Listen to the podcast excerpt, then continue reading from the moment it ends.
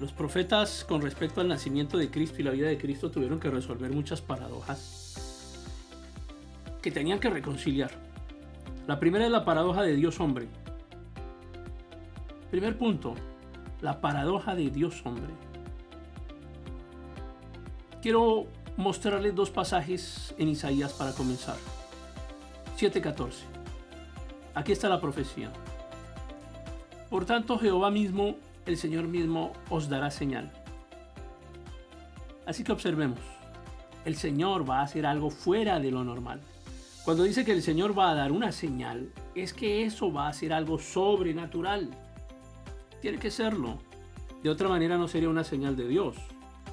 Si el Señor dijera, les voy a mostrar una señal, va a llover mañana, bueno, puede ser que no sea parte de Dios. Y, usted pensaría que el Señor tiene una mejor perspectiva en la... Seguramente pudiese hacer algo más grande que simplemente dejar caer una lluvia, pero si el Señor les dice, les voy a dar una señal, estamos esperando algo realmente sobrenatural. Y entonces dice, y aquí la Virgen concebirá. Y entonces, no tenemos que saber mucho para saber que eso es, no es sobrenatural. Que una Virgen concebirá es evidentemente sobrenatural. Una Virgen concibiendo. O sea, un niño sin un padre. Una Virgen concebirá. ¿Qué tipo de mujer puede ser ella?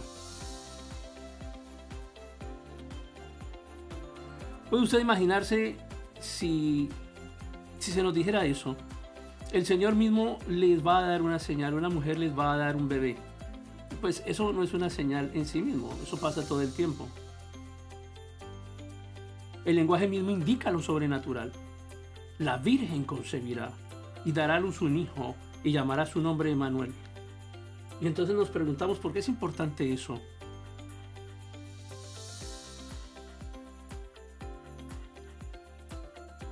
Eso solo se volvió un nombre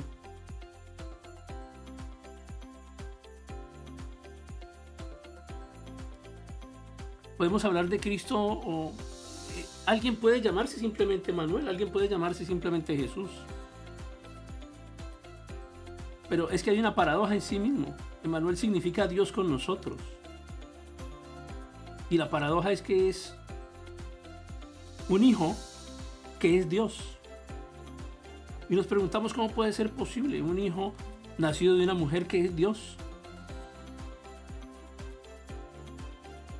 Y el principado sobre su hombro, y llamará su nombre maravilloso, consejero, el príncipe de paz, el Dios fuerte, el Padre eterno. ¿Cómo puede un niño nacer siendo Dios fuerte? Y esa es la paradoja. La que Cristo nos ha regalado con su presencia, con su nacimiento.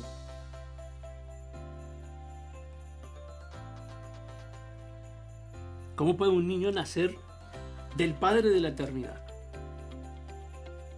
Pero hay un niño, es humano y es Dios. Y los ángeles le dijeron, no temas María porque tú has hallado favor con Dios.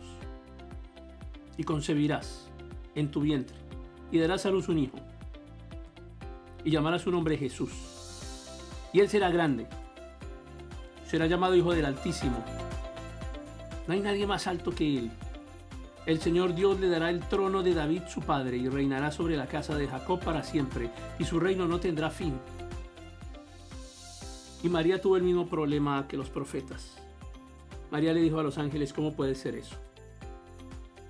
Y el Espíritu Santo vendrá sobre ti, y el poder del Altísimo te cubrirá, por lo que el santo ser que nacerá de ti será llamado Hijo de Dios, Hijo de Dios.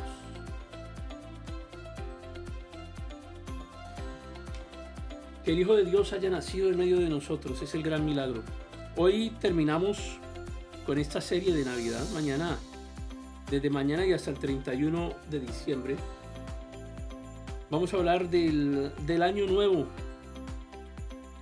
de lo que el Señor tiene preparado para nosotros en los nuevos tiempos Hoy queremos cerrar este especial de Navidad dando gracias a nuestro Señor, a nuestro Dios. Gracias Padre por este gran milagro difícil de entender para muchos. Te pedimos que abras los ojos espirituales de las personas a quienes les predicamos, a quienes llega el mensaje. Que les abras, Señor, sus ojos espirituales, que quites la venda que hay sobre sus ojos. Permíteles comprender la grandeza de la Navidad, la grandeza del nacimiento de Cristo, la grandeza de Jesús, el plan de salvación.